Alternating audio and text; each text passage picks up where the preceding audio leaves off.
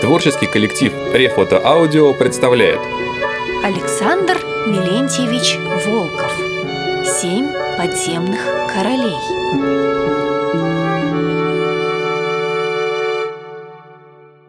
Блестящая мысль.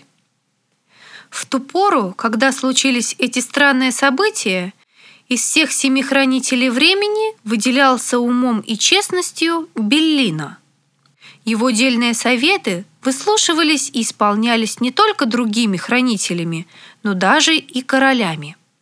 И вот после того, как был открыт источник чудесной воды, этому Беллина пришла в голову замечательная мысль. «А что, если усыплять королей на то время, пока они не царствуют?» сказал сам себе Беллина и испуганно оглянулся. Не подслушивает ли кто? Сначала эта идея показалась хранителю времени дерзкой и невыполнимой, но чем больше он над ней раздумывал, тем больше она ему нравилась. «В самом деле», – рассуждал Беллина, – «сейчас народ кормит семь королей с их семьями, семь придворных штатов, семь разнузданных лакейских банд, семь воинских отрядов, семь шпионских шаек. Это больше тысячи нахлебников – а если осуществится моя выдумка, то на шее у народа будет только полторы сотни бездельников, а остальные станут мирно спать без сновидений, не заботясь о своих желудках. Сначала старый Беллино раздумывал над своим планом один, потом поделился мыслями с маленьким толстым доктором Барилем. Бариль пришел в восторг. «Клянусь всеми горчичниками мира!» — воскликнул он.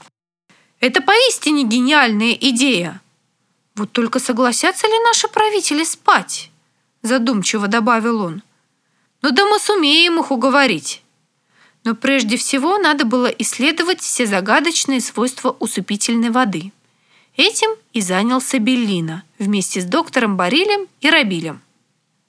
Выяснилось, что чудесная вода появляется из скалы раз в месяц, она наполняла небольшой круглый бассейн, держалась в нем несколько часов, а потом опять уходила в неизвестную глубь земли. Воду набирали в сосуды, приносили в пещеру, но уже через сутки она теряла свое усыпительное свойство. Чтобы заснуть, следовало пить волшебную воду вскоре после ее появления. Не сразу удалось подобрать такие дозы воды, которые усыпляли бы человека ровно на 6 месяцев – ни больше, ни меньше.